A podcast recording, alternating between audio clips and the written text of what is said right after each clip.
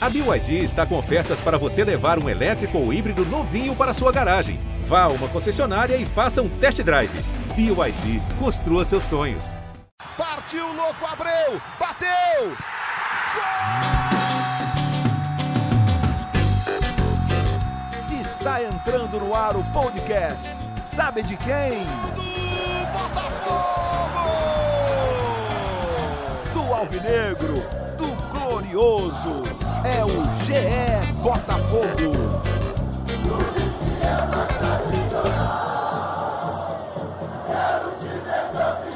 Fala, torcedor alvinegro, tá começando o episódio 88 do podcast GE Botafogo.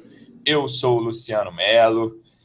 Bom, não sei muito mais se tem para onde correr depois dessa derrota para o Vasco por 3 a 0 da forma como foi, tudo que aconteceu no Botafogo nos últimos dias, a atuação propriamente dita, acho que foi o pior de tudo mas tem muito assunto, isso não falta. Tem uma longa temporada, a gente está no início do ano de 2021. Essa temporada acaba daqui um mês e pouquinho, ali um mês e meio, fim de fevereiro.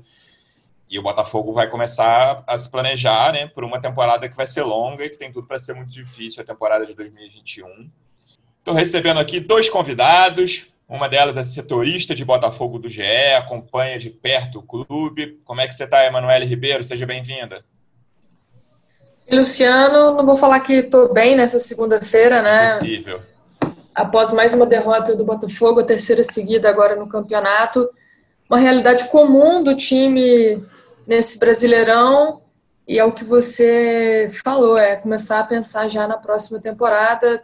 Não acredito que haja salvação e milagre para o Botafogo nesse Campeonato Brasileiro. É aceitar a Série B e, e planejar o que vem pela frente, já começar a pensar na temporada 2021. Nosso segundo convidado já veio aqui outras vezes, acompanha muito de perto o Botafogo. Como é que você está, Rafael Barros? Seja bem-vindo. É, obrigado, Luciano, torcedor alvinegro Manu. É difícil falar bom dia, boa tarde, boa noite, né? É, é um ano que não terminou, que está se arrastando, assim como o Botafogo. E então a gente fala aquela frase que você já deve ter ouvido muitas vezes, torcedor alvinegro no Brasil. Hoje é um novo dia de um novo tempo que começou. Então, né, acabou o ano de 2020, vamos começar 2021. É, vamos planejar a Série B, é, ter cabeça no lugar, é, tentar equacionar ao máximo as dívidas, né? É, o podcast com a participação do Poli, né, Manu também, você, o último podcast, e e a situação do Botafogo fora de campo não é fácil, isso é o que mais preocupa. E o Botafogo tá, vai entrar na Série B mais difícil da história, não tenho dúvida disso. Uma Série B que vai ter Cruzeiro, que vai ter pelo menos seis campeões brasileiros, a, a tendência é essa, né? Então é hora de já começar 2021, a verdade é essa. Quando eu falo isso, não é força de expressão, é o Botafogo entrar em campo a partir do próximo jogo no Campeonato Brasileiro, é, já pensando em que elenco ele vai usar para começar o ano verdadeiramente de 2021, porque na verdade o Brasileirão ainda é de 2020, mas esse de 2021 que é a Série B. E claro que matematicamente você pode falar o Botafogo ainda tem chance, mas qual time da, da tabela do brasileiro conseguiria fazer o aproveitamento que o Botafogo precisa para não cair? Qual time? O São Paulo? O Inter consegue? O Flamengo? O Atlético Mineiro? Nenhum deles consegue. Talvez o Palmeiras, se tivesse só uma competição. Então, gente, vamos ser realistas. É, tem, tem, tem muito problema dentro e fora de campo que a gente vai tratar nesse episódio, mas só para dar meu alô inicial para o torcedor alvinegro, não, não é de depressão, não é de frustração, frustração talvez um pouco, não é de aquela tristeza absurda, porque nada do que está acontecendo é, foi algo que não pudesse né? ser surpreendente, imprevisível, tá? Então, torcedor alvinegro, vamos botar a cabeça no lugar e vamos preparar 2021, o novo tempo já começou para falar para o nosso ouvinte, eu sempre faço um, um roteirinho com algumas perguntas que eu quero fazer para vocês. Claro que o papo vai fluindo, mas eu sempre separo umas cinco ou seis. Aí a minha ideia era, era começar a conversa assim. Manu, é hora de planejar a Série B? Mas vocês dois já responderam isso, né? Então eu nem, nem vou fazer mais essa pergunta. E aí, Manu, vamos, eu vou puxar isso que o, que o Rafa disse agora. Fora o, o, o aproveitamento que o Botafogo precisa fazer de de um time que só ganhou quatro jogos até agora, isso é muito assustador. O Botafogo ganhou só quatro jogos no Campeonato Brasileiro. A, o nível de atuações do Botafogo, assim, o Botafogo e o Coritiba, eles são os últimos colocados de forma muito merecida. Assim, os, os outros 18 times do campeonato jogam muito melhor do que Botafogo e Curitiba. Assim, não é à toa que a, a, a, vitória recente do Botafogo foi contra o Curitiba. O Curitiba é um time horroroso também, não só de qualidade técnica, é um time desorganizado. E esse jogo contra o Vasco, é, todo mundo viu a escalação, é aquela coisa. O amigo meu botafoguense disse na hora para mim, cara, ou o Barroca é gênio ou é maluco. E aí, assim, não vou dizer que ele é maluco, mas claramente não funcionou. Assim, ele fez várias mudanças, talvez a mais surpreendente delas tenha sido até que funcionou melhor, que foi o Romildo ali. Não acho que o Romildo tenha feito um jogo ruim. Mas o setor ofensivo muito fraco, né? Não tem como jogar com aqueles jogadores ali. Tipo, Juan, tipo, praticamente de 10. Kelvin, como é que volta o Kelvin, gente? E Varley, que é um jogador muito limitado, um jogador que não tem condição de jogar Série A, na minha opinião. É, é acho que isso que crava, né, Manu? Fora o aproveitamento, porque eu acho até que, por exemplo, com 40 pontos teria boa chance de se livrar, sei lá, cinco vitórias, dois empates. Mas o nível de atuação do Botafogo, nada indica que o Botafogo vai conseguir chegar nem perto dos 40 pontos. É, não dá para acreditar, Luciano. Eu acho que o torcedor alvinegro que nos escuta também já jogou a toalha nesse momento, já não, não gasta aí sua, sua esperança com a, a permanência do Botafogo na Série A, porque isso só vai acontecer por um milagre, justamente pelos sinais que o time deu durante toda essa temporada.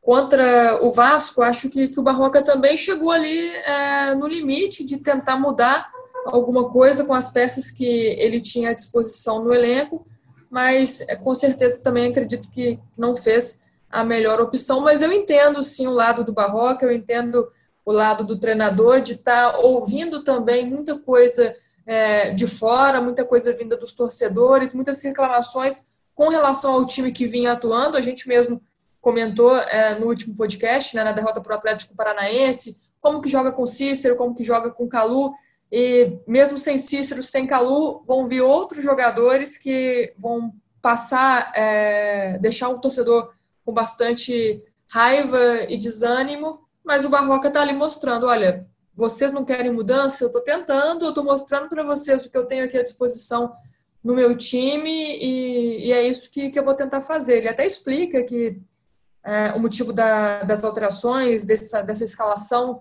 teria sido para aumentar a, a, competitividade e a competição interna do elenco, e também para tentar dar um pouco mais de velocidade à frente, tanto que, é, já que contra o Corinthians e o Atlético, o Botafogo tinha sido um time é, muito lento na transição, um time pouco agressivo e com é, pouca chegada à frente, apesar de contra o Atlético, acho que o Botafogo foi até melhor do que contra o Vasco, mas ele não conseguiu colocar em prática o que ele pensou com, com essas alterações, com essa escalação de aproveitar e explorar a velocidade desses três jogadores de trás.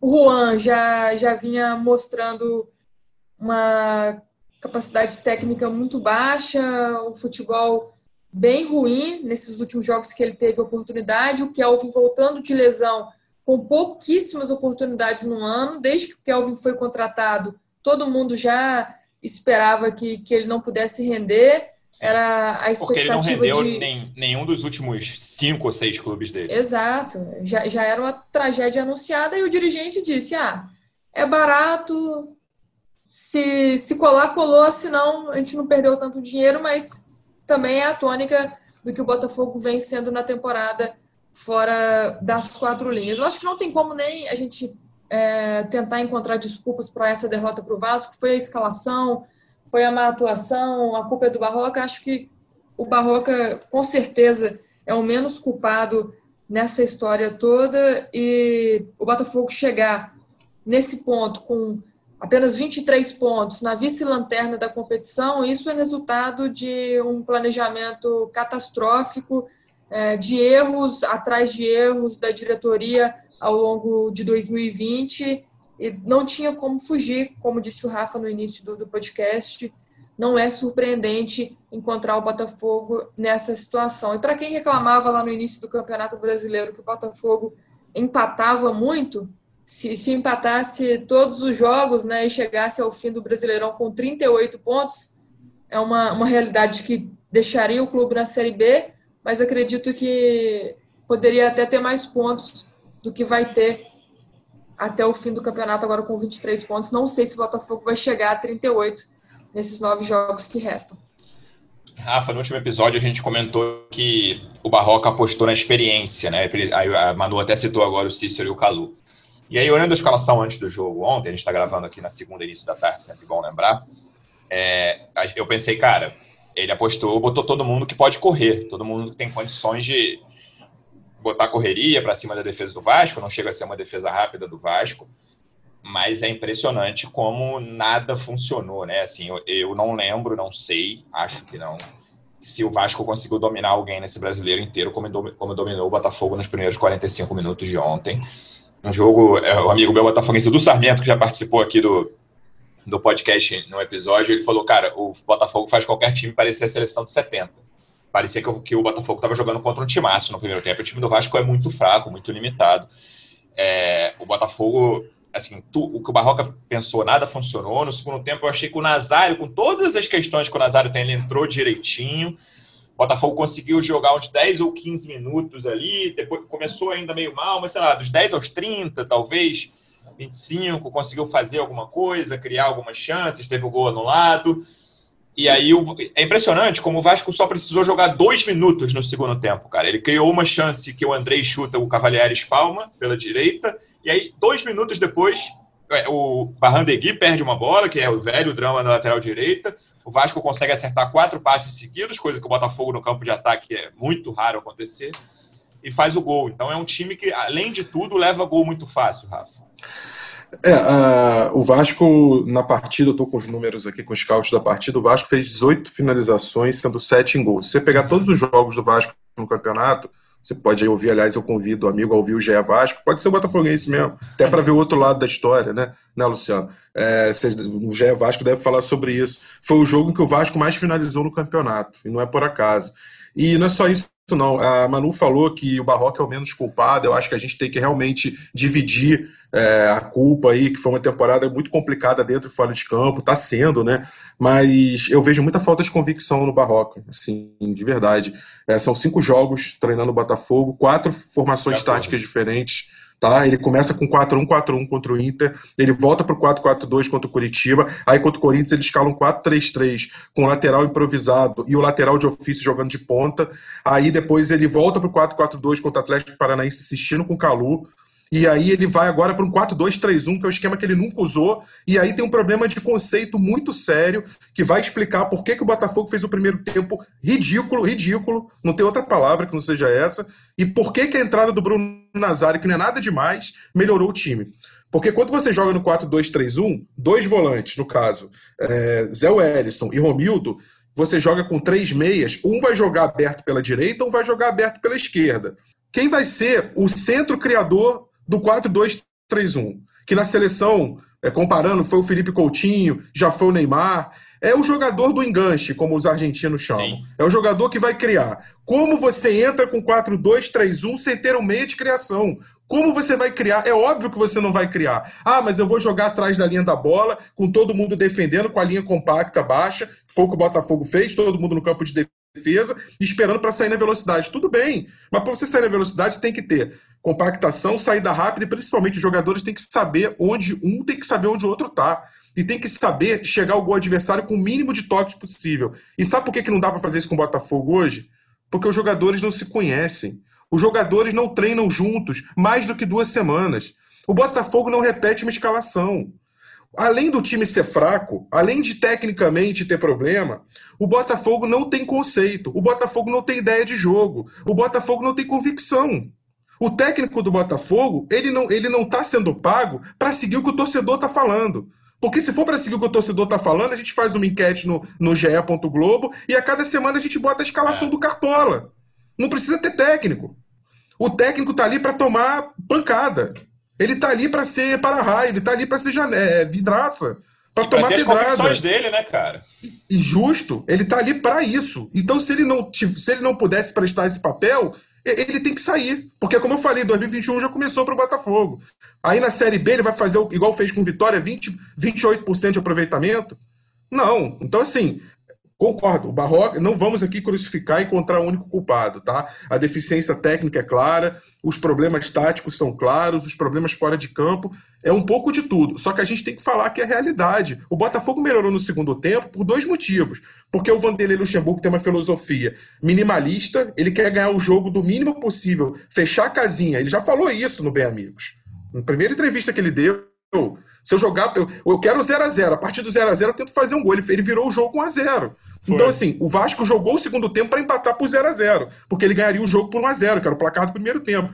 E o Botafogo também, ele botou o Bruno Nazário, que é um engancha, um jogador de criatividade, embora tecnicamente com deficiência, mas é um jogador com característica botou no meio e a partir daí o Botafogo acertou, botou o Cícero na posição de volante, mais experiente, não precisou de muito. O Botafogo usou 52 jogadores na temporada. O Palmeiras que tem, ele está jogando três competições, está com 36, só para comparar. O Botafogo usou 52 jogadores. O Botafogo improvisou jogador o ano inteiro, sem necessidade. O Botafogo improvisou o Guilherme Santos, que é lateral esquerdo, na ponta esquerda. Ele improvisou o Vitor Luiz, que é lateral esquerdo, na ponta esquerda. Ele improvisou o Rafael Foster, que é zagueiro de volante. Ele improvisou o Rafael Foster na lateral. Ele improvisou o Canu, que é centroavante, jogando de lado de campo. Ele improvisou, ele improvisou é, é, assim, mais da metade do, dos jogadores que hoje entram em campo no Botafogo já jogaram improvisados em funções que não são as deles, gente. Então, assim, é, tem alguma coisa errada. Isso não pode estar normal. Com 52 jogadores no elenco. Entendeu? Vai querer manter, se manter na primeira divisão? Não vai. O problema é, é financeiro? É financeiro. Mas tem um problema técnico muito, muito sério, Luciano. É isso. É, eu queria. A gente vai falar sobre questão fora de campo. Não tem como fazer qualquer episódio sobre o Botafogo sem falar de tudo que está acontecendo, tudo que desagou nisso. Então, assim, quero deixar claro, na minha opinião, os principais responsáveis por, pelo muito provável rebaixamento do Botafogo são os dirigentes, comitê de futebol, Carlos Augusto Montenegro, Ricardo Otenberg, presidente que agora acabou de sair, Nelson Mufarrez, Carlos Eduardo Pereira. Mas eu queria falar mais um pouquinho também dos erros de treinador e jogadores, porque também passa por isso. Eu falei aqui quando o Botafogo fechou com o Barroca, depois de demitido o Emiliano Dias ou o Ramon Dias, que não tinha estreado, que o Botafogo crescia, na minha opinião, a chance do Botafogo se salvar com o Barroca. E eu estava enganado. Digo aqui claramente, o trabalho do Barroca até agora é fraco. Não estou dizendo que tem que demitir já, porque também, assim como o treinador tem que ter as convicções dele, como o Rafa falou, os dirigentes devem ter as convicções deles, a gente sabe que os do Botafogo estão muito longe de ter. Eles praticamente demitiram o Bruno Lazzaroni, como a gente citou, porque escalou o Cícero num jogo contra o Cuiabá. Foi basicamente, a, demissão foi essa, num confronto que estava aberto, ainda tinha o jogo de volta. Mas falando desses jogos, Manu, além de um treinador muito confuso, assim, com uma escalação que, cara, beira o inexplicável, a escalação contra o Vasco, você vê jogadores que. O que, que acontece? Eu estava conversando ontem à noite depois do jogo todo time grande que cai ou que fica para cair, que luta para não cair, é, tem um momento de reação. E aí essa reação às vezes é muito pequena, tanto que não dá tempo e esse time cai. Eu vou, por exemplo, o Vasco de 2015, que fez o pior primeiro turno da história de um time grande, embalou um monte de vitória no segundo turno, mas perdeu, foi, foi rebaixado, aquele time do Nenê e tal. Caiu. Esse time do Botafogo que me espanta, o que me choca, é que não tem reação, cara. É, vai ser o primeiro time grande, aí o pessoal compara com a América de Natal. Pô, não dá para comparar Botafogo com a América de Natal, sabe? São patamares muito diferentes do futebol brasileiro. Eu ia falar ó, dois degraus acima, não, são 12 degraus acima, 15 degraus acima, o Botafogo do América de Natal. É, isso me, me choca, assim, esse time não consegue reagir. E aí eu tô botando na conta dos jogadores, essa parte especificamente. É um time grande que vai cair como o América de Natal. É, não, eu acho até que, que o Barroca, nessa questão do elenco, de blindar o elenco, de fechar o grupo, ele fez certo e chamou responsabilidade para si no momento que ele chegou ao Botafogo, isso que o, que o Rafael falou, né, de, de ser vidraça, de, de ser escudo. O, o Barroca chamou essa responsabilidade para ele, até o Botafogo, naquele momento, pensou em contratar um, um cara para ajudar nessa questão, tipo um, um coach, um motivacional, um, cara motivacional, né, para ajudar nessa questão. E o Barroca falou: não, deixa comigo, o grupo é meu, tô fechado com eles e eu vou, vou lidar com essa questão. Mas claramente não conseguiu é, motivar e incentivar esse grupo, tanto que após essa derrota para o Vasco, o Vitor Luiz dá uma declaração um pouco mais forte, cobrando mais é, do elenco, pedindo que eles deixassem de, de lado algumas coisas extra-campo para focarem dentro de campo, focarem nessa reta final do campeonato, no momento que, que fica muito difícil, no momento que é, o Botafogo tem que operar um milagre para se salvar. E o que eu tenho visto, Luciano, e ouvido também em muitos momentos nesse campeonato é justamente essa falta de vergonha é, dos jogadores, de, de, perder alguns jogos inacreditáveis, é, de jogar mal e de sair de campo depois dos 90 minutos como se nada tivesse acontecendo, como se o, Botafogo tivesse ali numa situação normal no campeonato. Também concordo com a questão do Barroca. O Barroca é, é um técnico que já utilizou muitos jogadores excelentes. O Botafogo usou 52 na temporada. O Botafogo, o, o Barroca, nesses poucos jogos que ele está à frente do time, ele já fez um, um rodízio muito maior na tentativa justamente de tentar motivar esse elenco, de mostrar que todo mundo ali é útil e poderá ser usado em algum momento, porém, tem jogadores que a gente é, já ouviu internamente, já ficou muito claro que não merecem estar vestindo essa camisa e que não estão se importando com a situação do Botafogo. Então, precisa haver jogadores do, do nível e do perfil do, do Vitor Luiz, que não faz uma boa temporada, pelo contrário, muito longe disso, mas é, pelo menos tem essa questão de, de entender e de respeitar o escudo que ele está é, defendendo, né?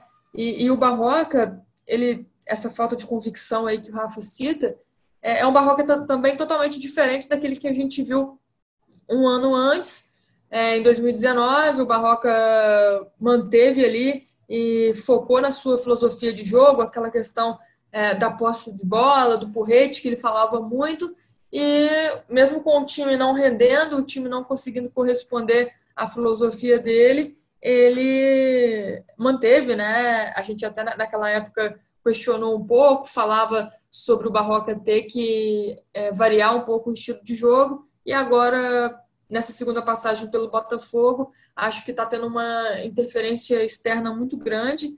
É, é a, o ritmo também dessa temporada do Botafogo, né? Você falou da, das interferências externas nas decisões da diretoria e acho que pegou também muitos desses técnicos que passaram pelo time na temporada e o Barroca, acredito eu, que de alguma forma esteja também sofrendo com essa interferência externa. Só isso explicaria algumas escolhas que ele fez nesses jogos que ele está à frente do Botafogo. Você falou muito bem também da, da escalação realmente muito confusa e muito diferente do que a gente imaginava. Acho que ninguém é, acertaria uma, uma escalação dessa, nenhum jornalista que cobre o time, que está ali é, em cima de, de todas as notícias no dia a dia, vai conseguir adivinhar que o Barroca faria aquilo, mas se for para ficar com alguma coisa boa dessa escalação, concordo que seja é, o Romildo, esse menino da base, jogador que, que tem potencial, acho que entrou bem, não sentiu o peso, apesar de ter ficado bastante nervoso, a gente mostrou depois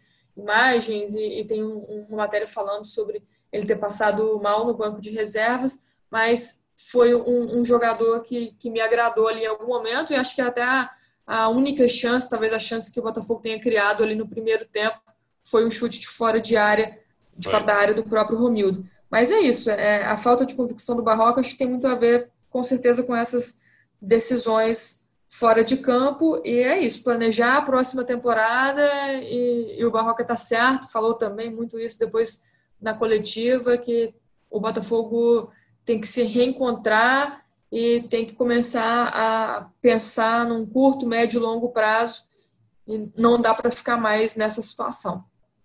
É, fazendo uma ressalva que acho que deve ser feita, que o Botafogo estava sem três jogadores importantes. O Carlos Alexandre, na minha opinião, é o jogador mais regular da temporada. O Marcelo, que não faz uma boa temporada, é titular absoluto da zaga. E o Babi é um cara que entra sempre e eu, a gente fica alternando, né? Mas hoje, na minha cabeça, o Babi deveria ser o, o centroavante titular do Botafogo. Sobre a postura, eu ia falar exatamente sobre a entrevista do Vitor Luiz, Rafa, que a Manu citou. É, cara, aí é de cada um, né? Me incomoda menos o que, que, o cara faz fora de campo. Claro que é ruim a mensagem, tipo, o cara foi para boate logo depois de uma derrota. Claro que isso é, isso é ruim. Aí hoje já está circulando, né, vídeo do despedido do Honda, o Caio Alexandre rindo, a torcida fica irritada. Isso, sinceramente, cara, mesmo quando você está com problema no trabalho, às vezes até você está com problema de família, você pensa, cara, eu preciso de duas horas da minha vida para relaxar, não vejo problema nisso. É, agora, eu questiono muito a postura desses caras dentro de campo. É, é, aceitar muito fácil alguns resultados, sabe? Esse exemplo de ontem eu acho muito claro. O Botafogo teve 15 minutos de não aceitação, lá, vamos dizer assim, do resultado, de falar, cara, a gente tem condições de pelo menos arrumar um ponto aqui em São Januário. O Vasco está lutando pela mesma coisa que a gente está lutando. Tem que ir para dentro deles, sabe? E o Botafogo não consegue, em geral, assim. São jogos em que o time não esboça reação. A postura dentro de campo é o que mais me incomoda, Rafa. O Botafogo Fogo está entrando em campo nocauteado, Luciano. Se fosse uma luta de boxe, é aquele lutador que entra com a guarda baixa, ele não consegue subir a guarda de jeito nenhum.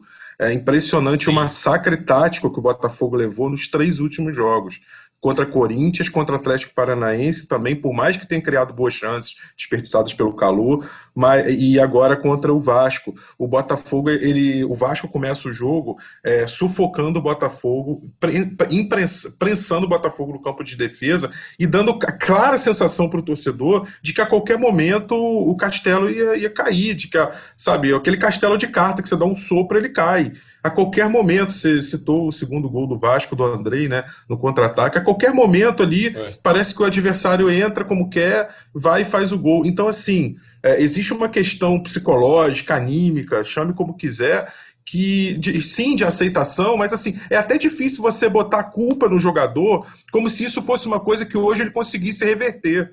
É, não é, assim é uma questão de é, a confiança foi embora mesmo.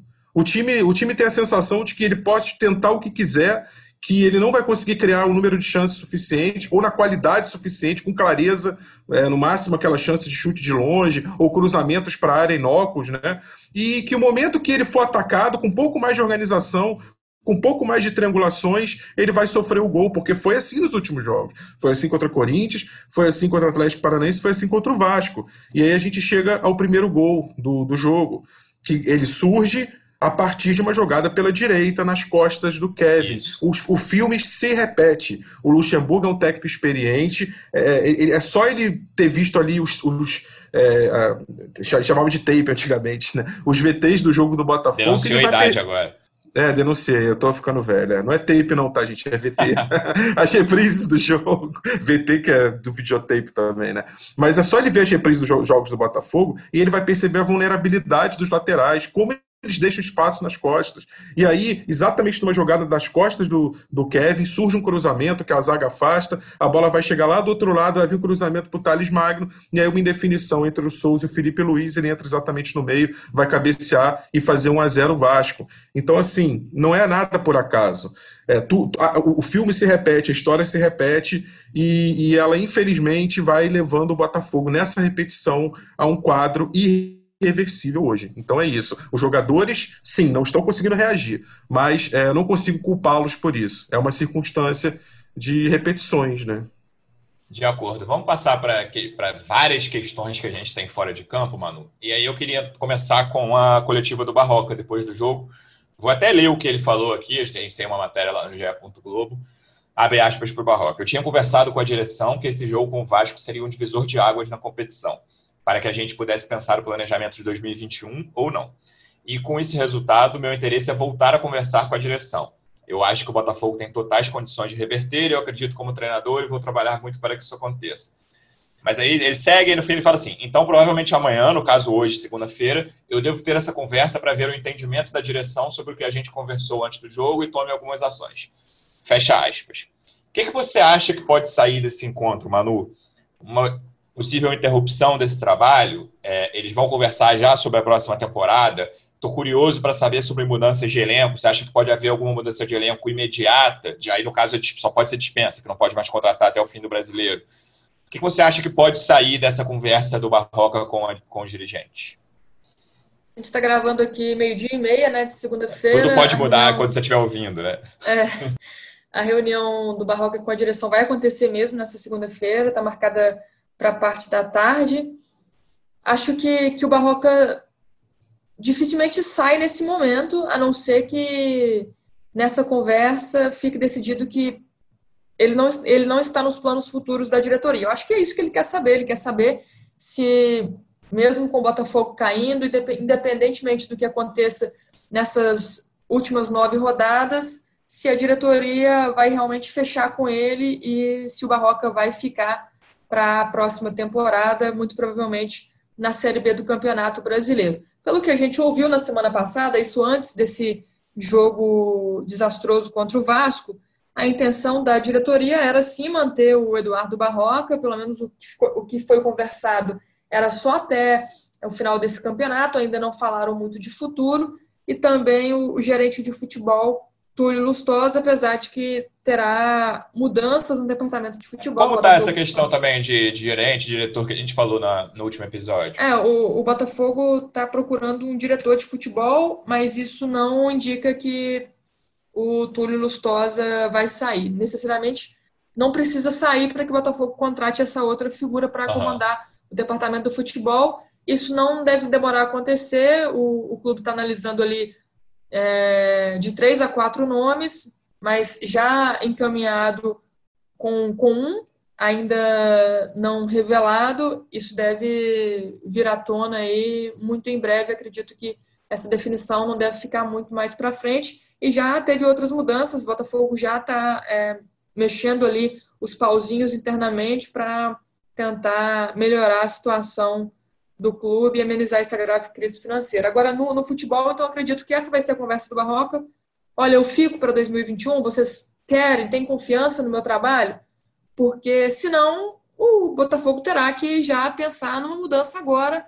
Não tem muito que pensar mais nesse campeonato brasileiro. Por isso, é, tem que decidir se fica com o Barroca ou se vai querer outra comissão técnica para a próxima temporada, justamente para começar a planejar essa próxima temporada e pensar em questões de elenco também. Sobre elenco, é, Botafogo tinha alguns jogadores com contrato encerrando no final de 2021. O Barroca interviu nessa história, pediu que o clube renovasse com todos os jogadores, justamente para fechar o grupo, apesar de que a diretoria pensava em dispensar alguns, mas naquele momento entendeu que não seria, não faria tanta diferença se renovasse com aquelas cinco seis cabeças ali até o final da, da temporada, que é em fevereiro de 2021. Então, acho que não deve ter uma questão de dispensa nesse momento. Talvez um ou outro jogador ali vai deixar de ser utiliza utilizado justamente por essa questão de, de não estar tão interessado na situação do Botafogo. O Barroca vai medir essa, essa situação. Já falou em outros momentos que o jogador que não quer jogar e, e que não for mostrar ali o seu melhor, não vai ter espaço nesse Botafogo. E para a próxima temporada, a gente pode com certeza esperar muito mais mudanças, Luciano.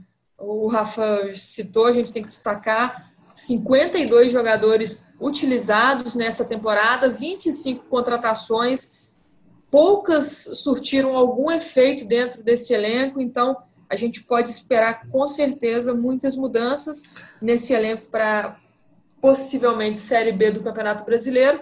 E além disso, né, algo que a gente já tinha até comentado no último podcast, alguns jogadores ali que têm mercado dificilmente vão ficar, mesmo que, que o Botafogo se mantenha na Série A. Agora, ah. o Manu, Luciano, só, só que complementando, vocês imaginam como é que o Barroca sai dessa reunião hoje, né? Aí a diretoria, não, ó, você fica, tá tudo certo, nosso pacto aí, prestigiado, não, prestigiado. Aí ele pensa, pô, Botafogo retorna aí nove, nove derrotas, né? Uma vitória, só ganhei uma. Botafogo já trocou de técnico cinco vezes, já trocou de técnico e nem chegou a assumir porque o filho dele perdeu demais, né? A verdade foi Isso. essa.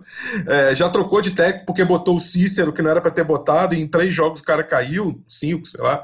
É, já trocou de, por tudo que era motivo, né? Aí o Barroca pensa, pô, tô prestigiado, daqui a dois jogos eu perco mais duas, e aí tudo que foi dito para mim, esquece, apaga e entra outra. Quer dizer, então não dá para seguir muito essa cartilha, Rafa, não sei se ele vai um sair com muita. Aí, tem um risco aí que eu não acho pequeno hoje, cara. É que é o Botafogo, do jeito que tá jogando, levar uma goleada histórica em algum momento dessas últimas rodadas, cara. Eu não descarto isso. E aí, você vai manter o técnico depois disso? Exatamente, Luciano, é, isso, é exatamente isso. É exatamente. Você vai manter. E se não levar goleada histórica, você perder mais três seguidas, você vai segurar o técnico? Porque olha a tabela do Botafogo. Ah, Sim. vai, porque convicção, não sei, não teve. A, a, convicção não é uma palavra, né? A gente tá falando muito de convicção hoje, né? A diretoria do Botafogo não teve convicção nenhuma para trás. E não vai ter agora também.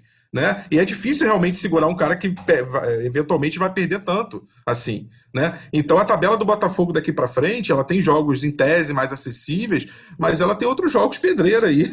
O Botafogo ainda pega São Paulo, né? O Botafogo ainda, ainda tem jogo, ainda pega Palmeiras, Palmeiras. fora, uhum. ainda pega o Santos na Vila. E aí, como é que vai ficar? Então, né? Eu acho que vai é. ser vai ser algo nessa linha aí até, até que o Luciano falou, né?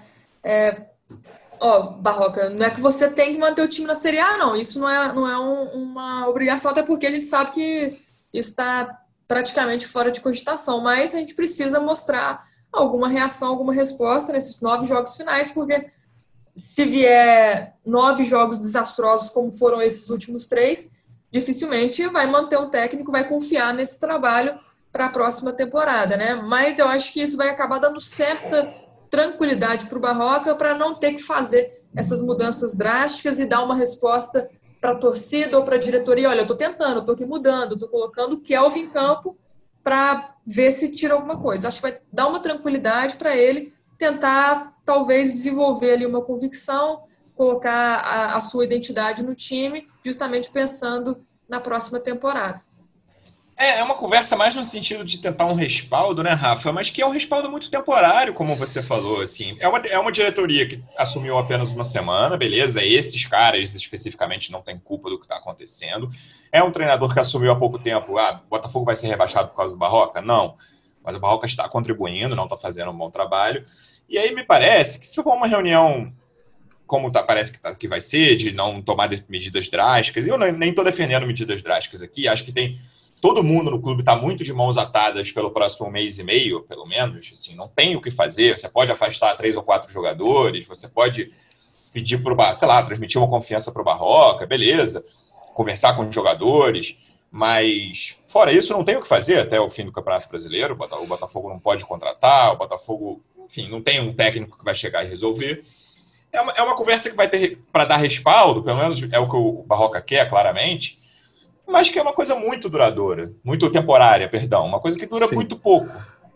Sim, sim, Luciano. Até assim, deixa eu só me corrigir aqui, porque eu falo assim: ah, essa diretoria não tem convicção. A diretoria mudou, a gente sabe, teve sim. eleição, a gente até entrevistou os presidenciários. Só para não parecer que eu estou falando do Césio. Não é figura, não é a pessoa Isso. física do Césio Melo. Eu não estou falando dele como. É, ah, não estou falando só do Mufarrege. Eu estou falando diretoria, é o corpo diretivo do Botafogo. É a cabeça, é a mentalidade que está por trás, o conceito que está por trás dessa temporada do Botafogo que está acabando. E querendo ou não, é a temporada 2020. Ele está herdando. Então, assim, ah, ele agora ele já falou, né? Já, já, já falou, não, minha convicção é manter o Barroca, eu quero seguir, eu quero ter uma, uma linha de pensamento. Como a Manu falou, né? A gente está falando aqui meio de 45 agora. Pode ser que tudo mude depois da gravação desse podcast. Mas, assim, a princípio, essa é a ideia de, dessa nova diretoria. Ter um trabalho mais sólido, de longo prazo, etc, etc. Mas a verdade, gente, é que o futebol é uma máquina de moer técnico também. E esse Botafogo, ele, ele moe com uma velocidade absurda, não só pela falta de convicção lá de, lá de trás, mas porque tecnicamente o time não vem apresentando bons resultados. Então não adianta, gente. Não adianta que se perder mais duas, três seguidas, ou se tomar uma goleada histórica, como você falou, é, enfim, tiver um desempenho ruim, uma coisa não, não, sustenta, não. A gente sabe disso, a gente vive futebol há muito tempo. Não tem novidade aí, né? não adianta. Manu, saindo um pouquinho do futebol. Como é que está a busca pelo CEO? Me parece que o Dorcésio está apostando muito nessa figura, né, que ainda não foi anunciada. É, Botafogo tem uma situação financeira que tudo indica vai ser ainda mais caótica, porque a, a, receita de Série B cai muito. Até o Felipe Neto postou no Twitter ah, como é que o Botafogo vai pagar alguma conta em 2021. A partir de março, a torneira vai, tudo indica que vai ficar ainda mais fechada. O Botafogo vive uma situação muito problemática. É, como é que a diretoria está se preparando para isso? Você sabe se eles já estão se preparando? E essa busca pelo CEO, em que pé está isso? Já, já, estão se preparando, sim. Primeira ação nesse, nesse sentido de dívidas é esse plano de 100 dias. Nele, o do SESI pretende negociar algumas dívidas de curto prazo para tentar aliviar ali já é, alguma coisa das finanças do clube.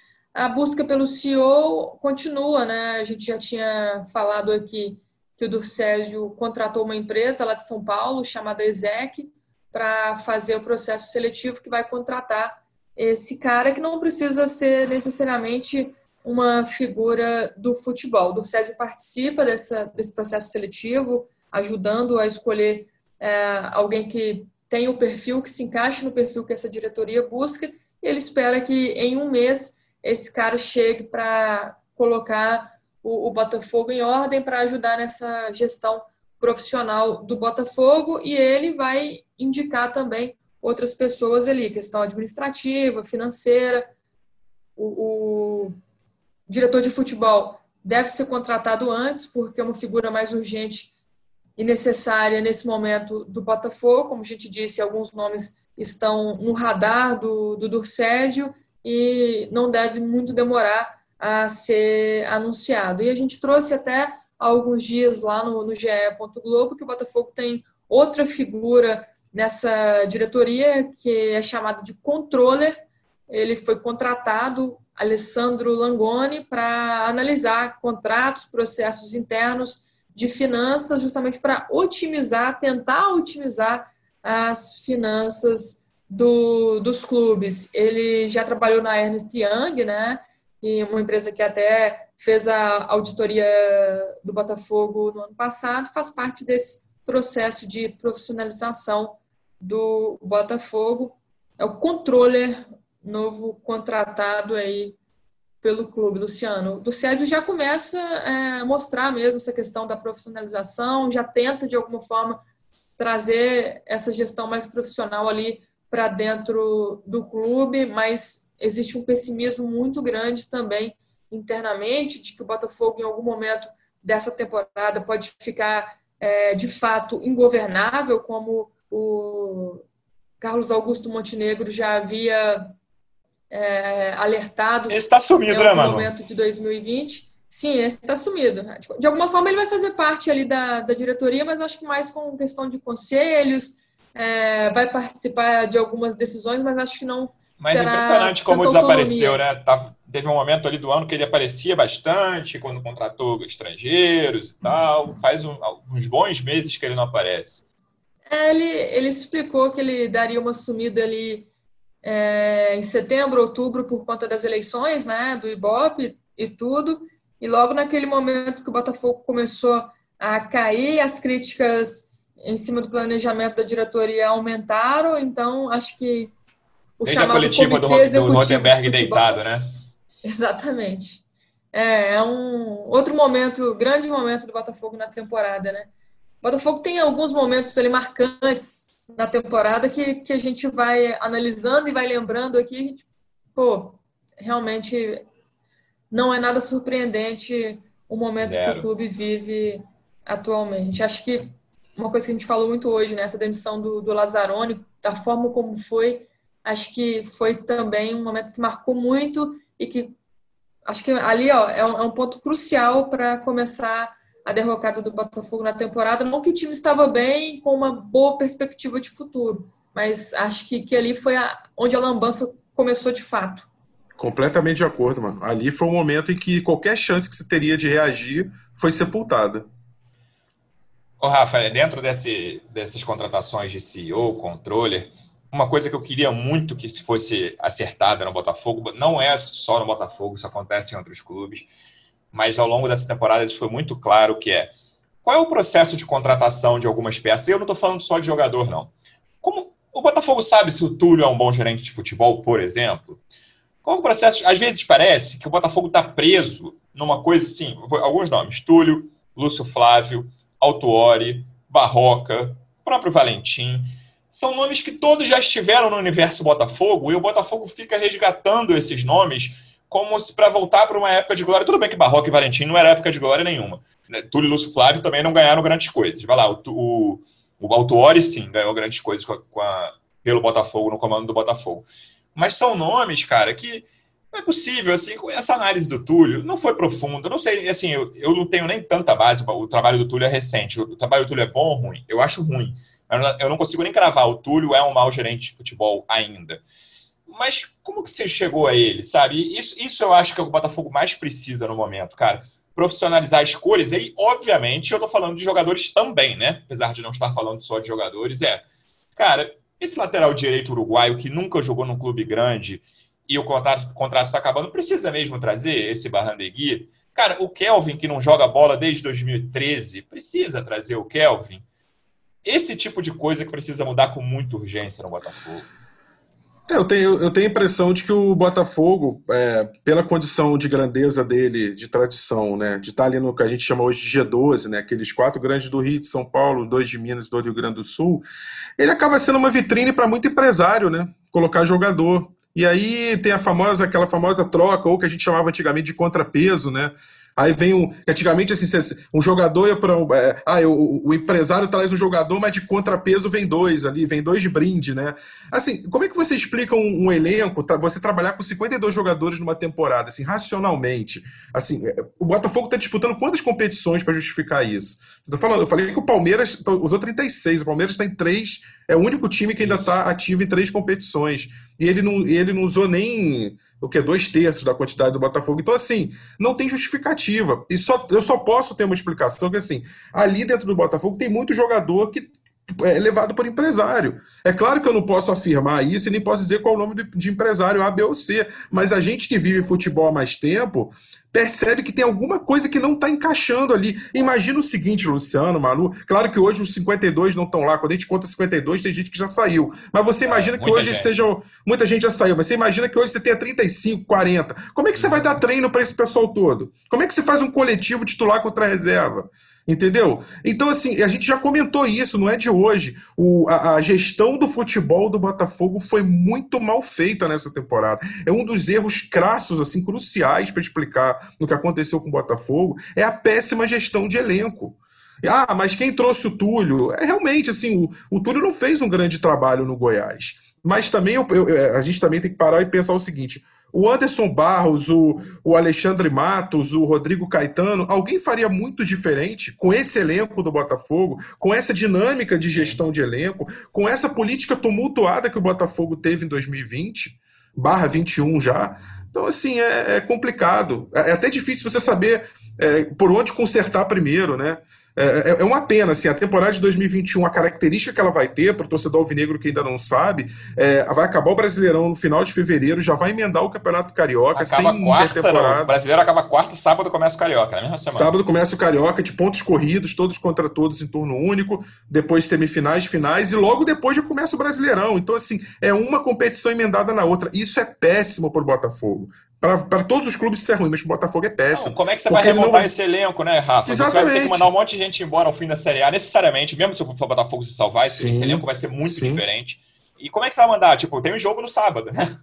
É isso, é isso. Tem jogo agora, sábado. E aí você faz o quê? Como é que você vai gerir esse, esse novo elenco? Você vai mandar quantos embora? Quem você vai contratar? De onde você vai contratar? Com que dinheiro você vai contratar? Você vai trabalhar com o quê? Só com empréstimo? Com permuta? Não sei, é difícil, gente. É, não, é, não é fácil, não é, eles vão ter que quebrar a cabeça, e não é uma questão só de CEO, de manager, disso, daquilo, de controller. Não é, não é bem assim, não. A coisa, o buraco é mais embaixo. Eu vou até dar um pitaco nessa questão do, do Túlio aí, do, do gerente de futebol, né? Porque quando ele foi contratado também, o Botafogo ali já não tinha muito mais tempo para contratar jogadores, logo a janela fechou, o período para inscrições na CBF também. Eu acho que ele contratou três jogadores, se não me engano. Foi o Weber Bessa, jogador pouco foi utilizado, uma contratação realmente a gente pode analisar como ruim. O Zé Wellison, que para mim foi uma boa contratação, Tem surpreendeu positivamente, não esperava verdade, verdade. que jogasse bem. E o Angulo, que teve o azar de ter se contundido, está machucado, tem um tempão e, e não conseguiu jogar. O Kelvin já foi aquela decisão do Ricardo Rotenberg, né? Ele até assumiu Ele vazou até áudio para explicar, né? Pode mandar nos grupos aí. Sim.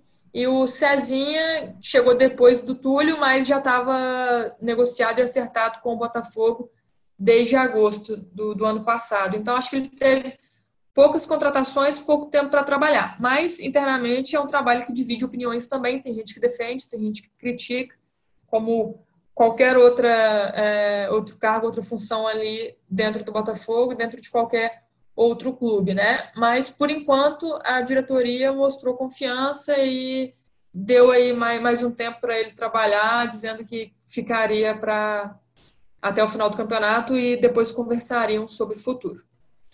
Bom, lembrando que o Botafogo volta a jogar no domingo contra o Santos na Vila, quatro da tarde. Ainda não sabemos se o Santos vai com time titular, time reserva. O Santos joga nessa quarta partida de volta da semifinal da Libertadores contra o Boca em casa. Acho que se eles, passar, se eles forem eliminados, não tem nenhuma razão para botar reservas, né? Vão com o time titular contra o Botafogo. Se eles passarem, existe uma chance pequena, mas afinal ainda falta, faltarão mais duas semanas. Lembrando que a final da Libertadores é dia 30 de janeiro. Veremos. Eu não acredito muito em ah, aquele, naquele discurso: o time vai cair, precisa cair para as coisas se acertarem.